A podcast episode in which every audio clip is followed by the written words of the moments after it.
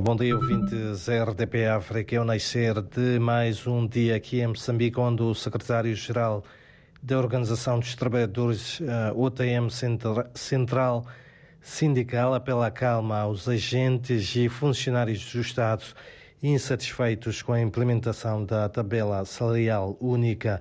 Alexandre Munguambe defende o diálogo como solução para a resolução do problema e aponta a greve como último recurso pelo facto de a mesma ter impactos negativos, quer para os trabalhadores, assim como também para o patronato. Enquanto isso, os jovens desmobilizados das Forças Armadas de Defesa de Moçambique, na província da Zambésia, ameaçam aliar-se aos terroristas. Em causa, dizem, está a falta de oportunidades e também a a não inserção na sociedade, sobretudo no mercado de trabalho. Por outro lado, também foi lançado na província de Manica, no centro de Moçambique, o movimento Não ao Terrorismo.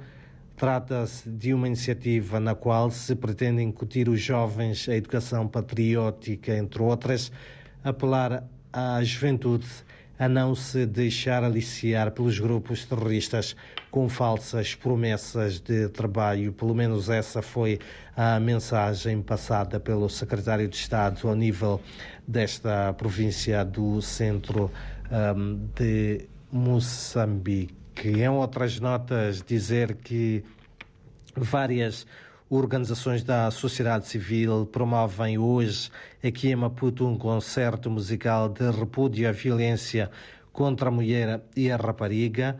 A violência doméstica, sexual e as uniões prematuras estão entre as principais preocupações. Aliás, este concerto musical vai acontecer num dia também em que será lançada a campanha dos 16 dias de ativismo sobre a violência praticada contra a mulher e a rapariga, numa iniciativa do Ministério do Gênero, Criança e Ação Social. O ato a ter lugar na vila de Moamba, na província de Maputo, será orientado pela ministra do setor, Nielete Mundelane, e vai decorrer sob o lema Não há violência contra mulheres e raparigas. São então estas um, algumas uh, das principais notas de uh, destaque um, a esta hora aqui em Maputo, onde o Instituto Nacional de Meteorologia prevê uh, que os termómetros atinjam aqui na capital moçambicana uma temperatura máxima de 31 graus.